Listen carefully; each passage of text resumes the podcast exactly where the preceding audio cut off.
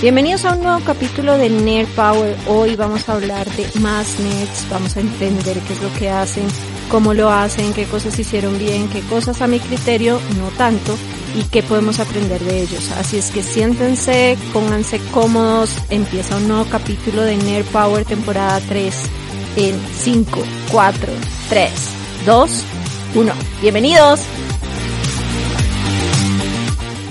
Así es, esta es la nueva temporada de Nerd Power y vamos a hablar de los nerds famosos. Eh, he empezado esta nueva temporada con este ejercicio porque pienso que conociendo la historia de otros y entendiendo la historia de otros he aprendido muchas cosas y creo que todos podemos sacar algo de provecho de ese proceso. Entonces, esa es la nueva temporada de Nerd Power. Vamos a hablar de nerds famosos. Vamos, voy a contarles un poco bajo la metodología de la nerd del futuro de los cuatro cuadrantes que pienso yo que es valioso de cada uno de esos nerds. Eh, díganme nerds que quieren saber, historias que quieren conocer de ellos. Voy a coger actuales y también de, de, de la historia eh, porque creo que hay mucho que aprender en esos, en esos nerds que, aunque no se catalogaban como nerds en su época, creo que hoy serían unos nerds absolutos. Eh, entonces, comencemos esta nueva temporada. Este capítulo tiene dos, dos partes. Eh, la primera es, vamos a hablar para mí qué significa nerd y por qué creo que, que, que ese término debemos ponerlo un poco más de moda. Eh, a muchas personas les ha gustado mucho eh, el nombre de la nerd y creo que tiene que ver porque todos llevamos un nerd en nuestro corazón. Y cuando estuve averiguando un poco qué significa nerd, creo que se van a identificar conmigo. Y la otra parte que también creo que es súper interesante es, este es el capítulo de una de las personas que más admiro. Eh, la he estudiado un montón.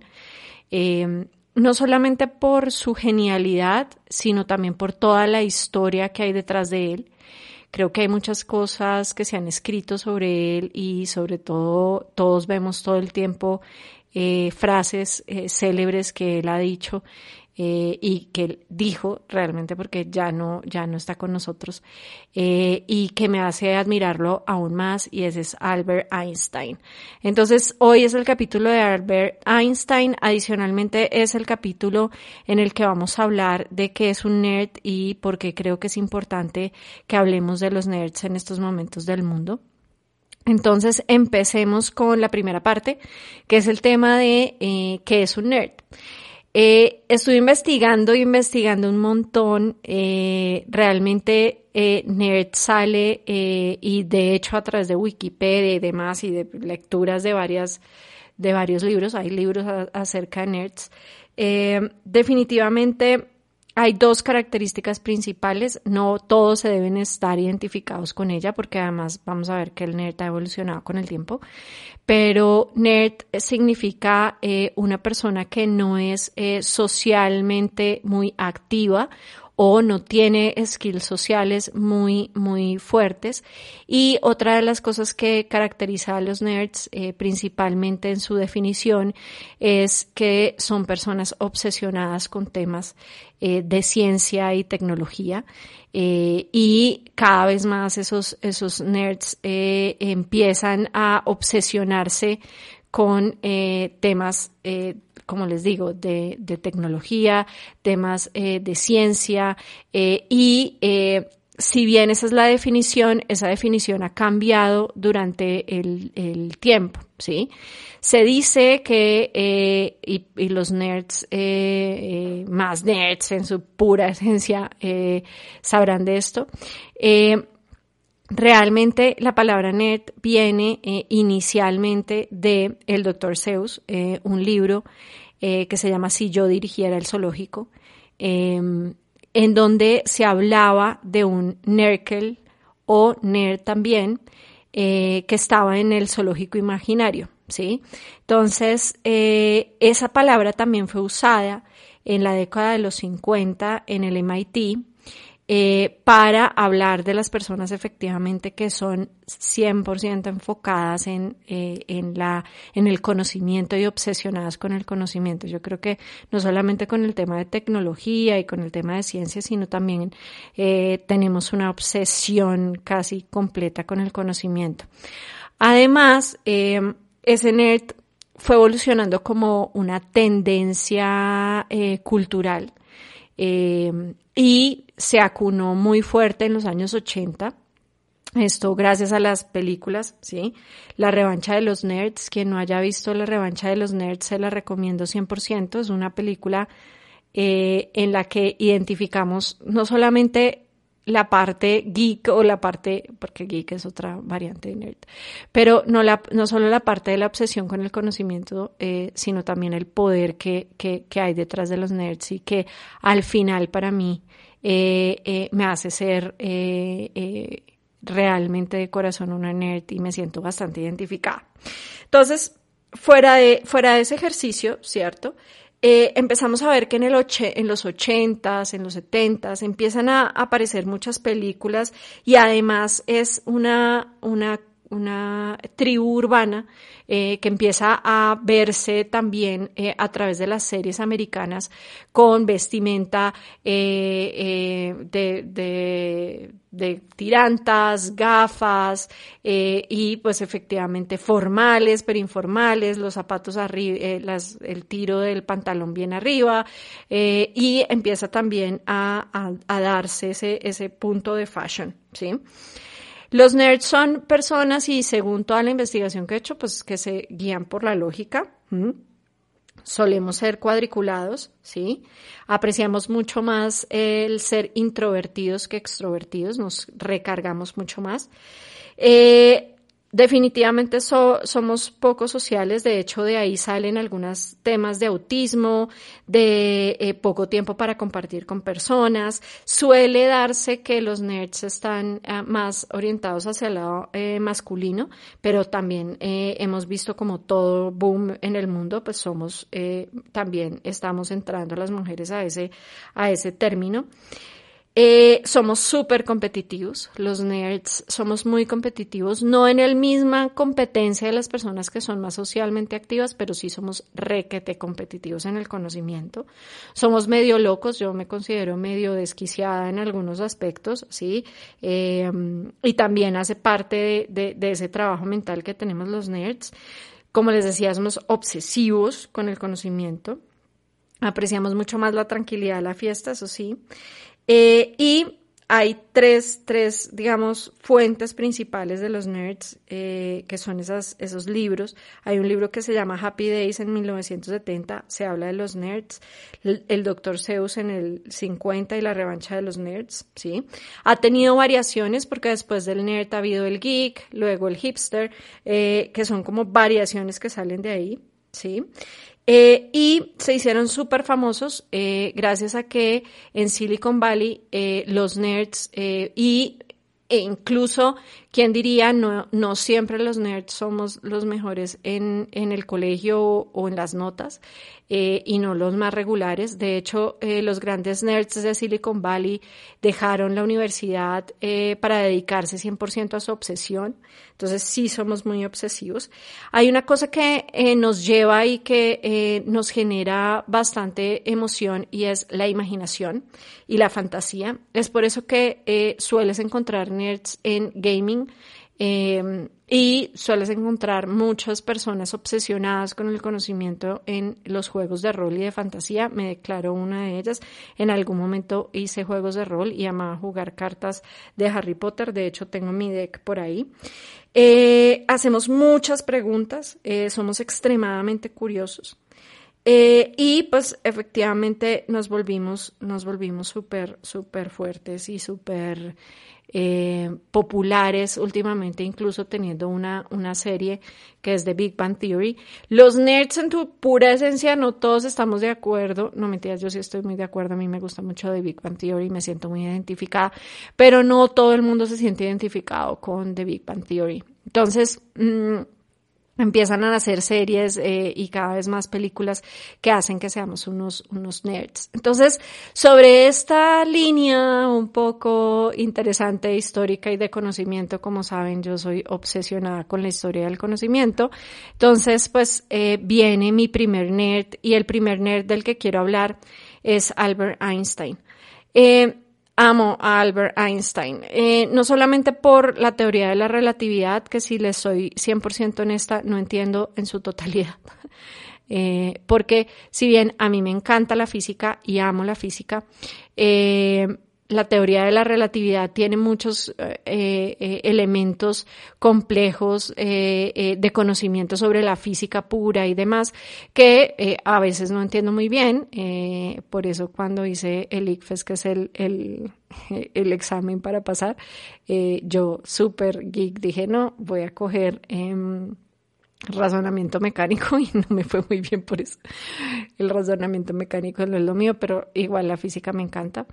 Eh, y em, empecé a ver documentales sobre Albert Einstein, empecé a entender eh, su historia, a leer sobre él.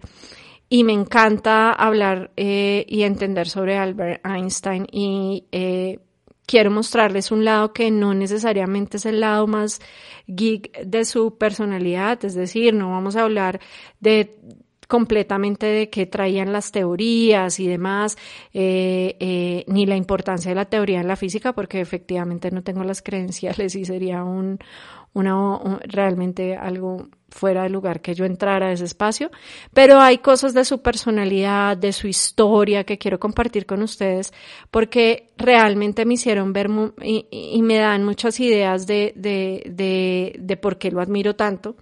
Eh, y porque creo que es un personaje que cambió la historia y siento que es un nerd eh, en su pura esencia. Eh, y es un nerd que todos debemos estudiar. Si bien Albert Einstein nació en 1879 y murió en 1955 a los 76 años en Princeton, después de una vida bastante llena de, cambios y de, y de pensamientos y adicionalmente llenos de mucha emoción, de mucha Em, pasión por lo que hacía.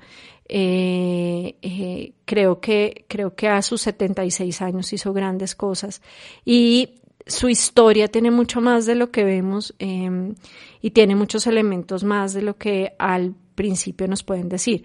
Eh, las fuentes de toda esta información ha sido libros, ha sido, em, de hecho, al, leí parte de la, de la biografía de Albert Einstein eh, y estuve viendo también eh, documentales de Nat Geo sobre Genius. Eh, no sé si ustedes lo han visto, Genius se llama la, la serie. Una, la primera serie que sacó Nat Geo era sobre la vida de Albert Einstein y me la devoré completa. Em, y fue bastante, bastante interesante. Entonces, si bien no vamos a hablar de, de, ni les voy a contar toda la historia y demás, sí quiero dejarles algunos puntos súper importantes. El primero es, eh, no era eh, necesariamente un eh, estudiante brillante, ¿sí? Era brillante en la matemática y en la física, pero las lenguas y el tema del lenguaje no se le daba muy bien y de hecho por eso dejó muchos muchas veces, realmente dos, dejó el bachillerato hasta que lo terminó eh, mucho más adelante en su vida eh, eh, y realmente lo terminó porque lo incitaron a terminarlo para poder seguir en las universidades y, seguir construyendo el tema y, las, y las teorías físicas de ese momento. Entonces, no necesariamente los nerds, como les decía al principio, son los más brillantes en, en, el tema en el tema del colegio, pero sí son muy obsesionados y brillantes en el tema que les apasiona. Entonces, eh, muchas personas dicen y hablan que eh, Einstein era ateo. Eh, sí en su primera etapa, pero Einstein estudió muchísimo la religión. La religión era uno de sus temas preferidos. escribió mucho sobre eso. Eh, realmente no era ateo. Eh, él, real, él en su momento se declaró agnóstico, ¿sí? Eh, y ese agnosticismo le hizo encontrar muchas cosas interesantes en la religión y hacer, digamos, tres espacios eh, eh, importantes o tres momentos importantes en su vida sobre la religión.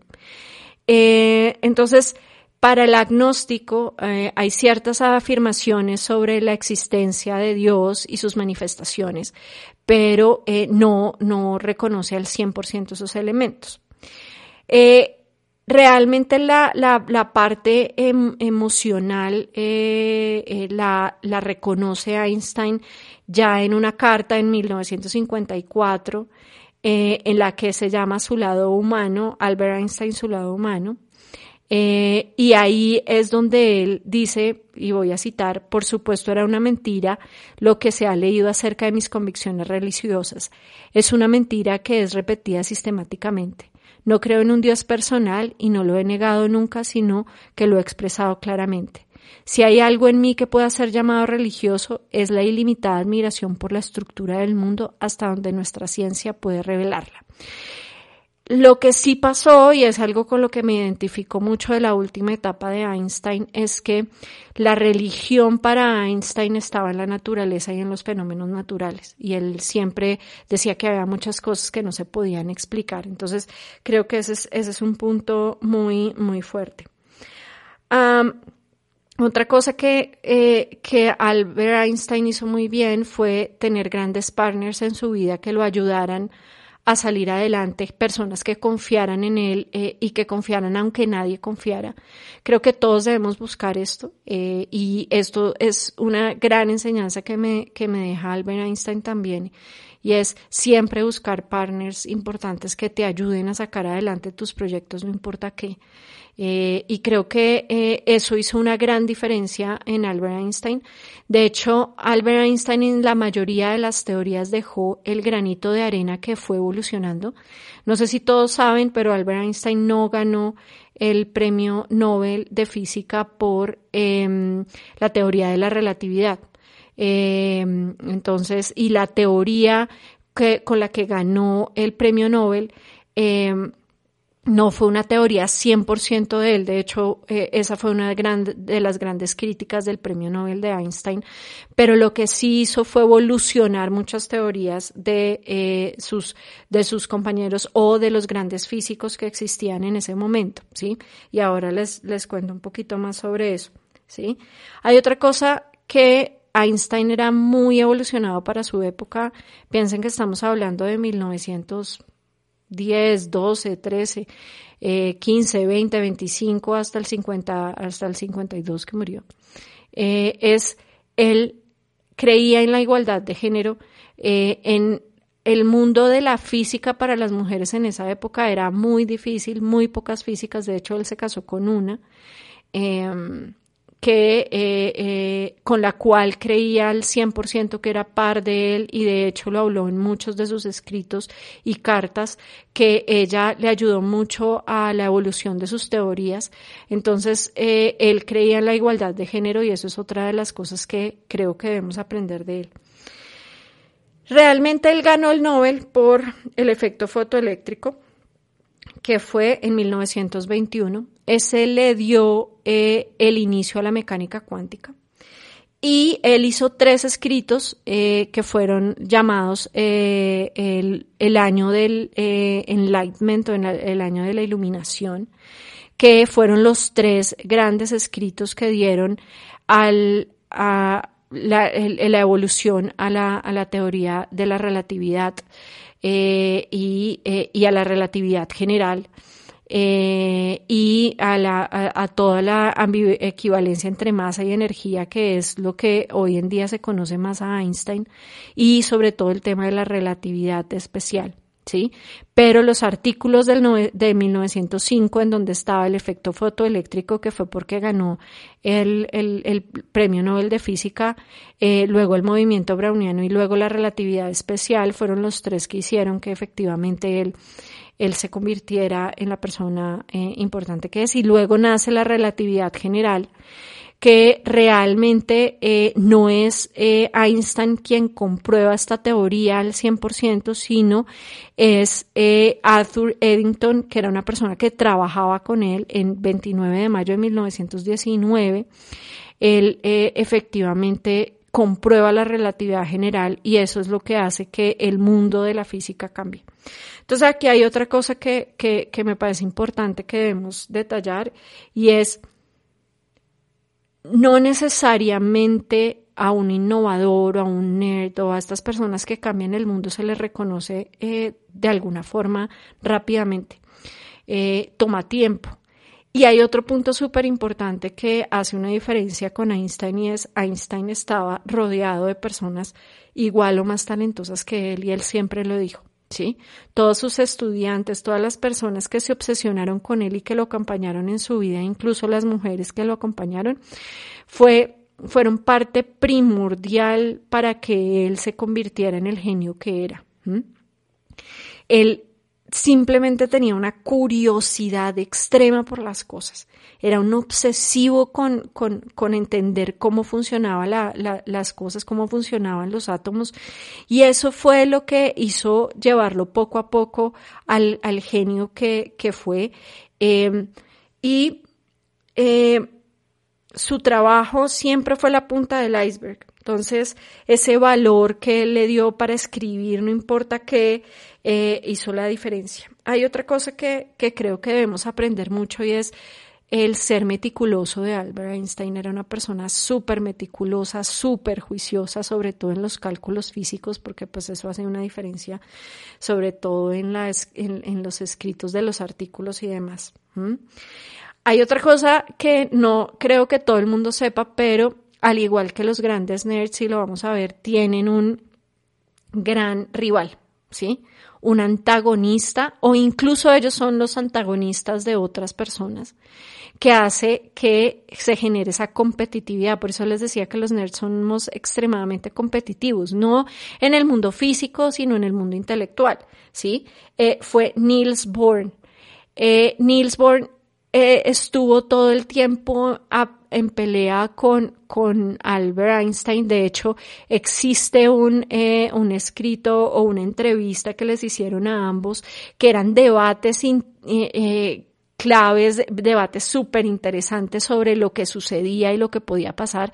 Y creo que tener un antagonista o tener a alguien a quien admirar, incluso que uno le tenga algo de envidia, es súper bueno porque te permite también ser mejor. ¿Sí? Probar cosas nuevas y ser rebelde es parte primordial de la innovación y es parte primordial de Albert Einstein. Él era un rebelde. Em, de hecho, él era judío o tuvo ascendencia judía eh, y por esa razón lo echaron de eh, Alemania. Él se fue de Alemania por esa razón. Eh, le costó mucho irse a Estados Unidos. de hecho, inicialmente él quería quedarse en España. En España lo recibieron muy bien, pero al final se fue a Estados Unidos y eso fue algo muy doloroso para él. Em, era ciudadano del mundo, inicialmente él era eh, eh, tenía nacionalidad, una nacionalidad, pero luego eh, renunció a ella precisamente para estudiar y para poder salir y pues esto es otra característica de tu obsesión, no importa lo que hagas, ¿sí? Hay otra cosa que, que siempre identificaba Einstein y creo que es algo que debemos tener todos y es siempre tenemos que tener una posición clara sobre las cosas. Eh, y eso creo que es algo bien importante eh, que Albert Einstein tiene eh, y siempre fue muy claro en el tema político, fue crítico clave a todo el gobierno alemán. y eso le hizo que estuviera su vida y la vida de su familia en, en digamos, al borde eh, eh, de la muerte eh, y lo hizo moverse de un lado a otro. Los, los nerds, y este tipo de personas que cambian la historia siempre tienen problemas emocionales o la mayoría tienen problemas emocionales fuertes, tienen ciertas eh, demonios como todos nosotros y como todos los seres humanos que debemos trabajar todos los días de nuestra vida. Albert Einstein no era eh, menos. Él, al ser obsesivo, olvidaba a las personas que estaba a su lado. Eh, hay, dos, hay una de sus hijas, su primera hija, no se sabe qué pasó con ella. Alguien dice, hay, gente que dice que la adoptaron y murió eh, de una enfermedad. Em, el, único hijo eh, que estuvo en su funeral no lo vio eh, después de mucho tiempo, que fue de su primera esposa. Eh, luego sus últimos días los, los pasó con su prima, que fue la última persona que estuvo con él en sus últimos años. Entonces fue una persona, siempre estuvo peleando mucho con el tema social y emocional, que creo que es algo también que si bien no vamos a cambiar, eh, creo, y, lo digo también personalmente, no creo que emocionalmente vayamos a cambiar radicalmente eso. Eh, lo que sí tenemos que saber es que es algo normal y natural de este proceso de rebeldía, de este proceso de querer cambiar las cosas, de este proceso de innovación. Entonces creo que eh, tenemos que abrazarlo, aceptarlo eh, y ayudarnos poco a poco a ir resolviéndolo y a ir viviéndolo y aceptándolo, ¿sí? Y aprendiéndolo a manejar. Yo creo que eso hace parte, hace parte importante de, de este mundo de los nerds. Eh, Voy a dejarles entonces eh, sobre los cuatro cuadrantes para cerrar este, este capítulo de, de Albert Einstein. Eh, quiero dejarles los cuatro puntos más importantes en ese cuadrante de innovación que creo que Albert Einstein nos está enseñando, fuera de todo lo que, de todo lo que vimos. Es, recuerden los cuatro cuadrantes eh, de innovación que tenemos en la NER del futuro. El primero es el conocimiento, el segundo es hábitos y metodologías, el tercero propósito y el cuarto emociones. Esto no tiene un orden. ¿Sí? Todos son igual de importantes. Lo que sí sucede es que en esos cuatro cuadrantes todos tenemos algo más de una cosa o algo más de otra. Lo que tenemos que tratar de buscar es eh, eh, equilibrio y tratar de sopesar las cosas y empezar a aprender sobre aquellas cosas que tenemos débiles. Entonces, eh, empecemos con el tema de propósito.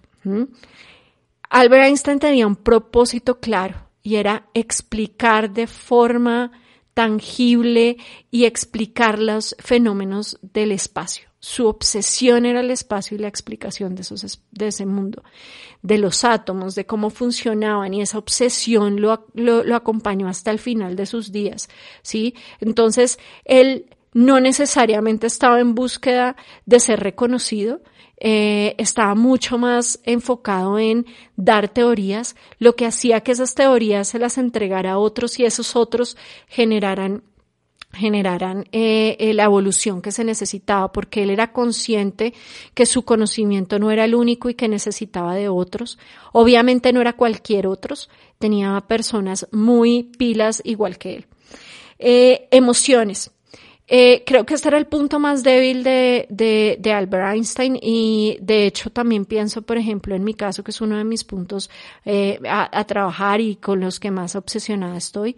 Él tenía una vida llena de tribulaciones, era introvertido, le encantaba la libertad extrema, era rebelde, sí, tenía temas familiares complejos le costaba mucho comunicarse, de hecho le, se comunicaba a través de sus artículos y sus escritos y sus cartas.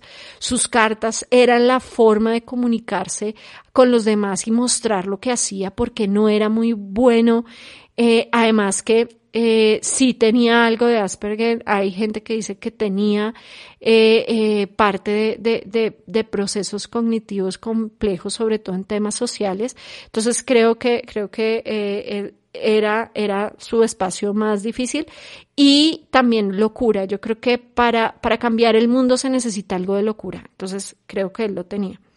Definitivamente su punto más fuerte era el conocimiento, el curioso por, por, por, eh, la curiosidad extrema, la filosofía, eh, el estudio de la filosofía, eso era algo eh, que a él eh, le obsesionaba y creo que era su punto más fuerte.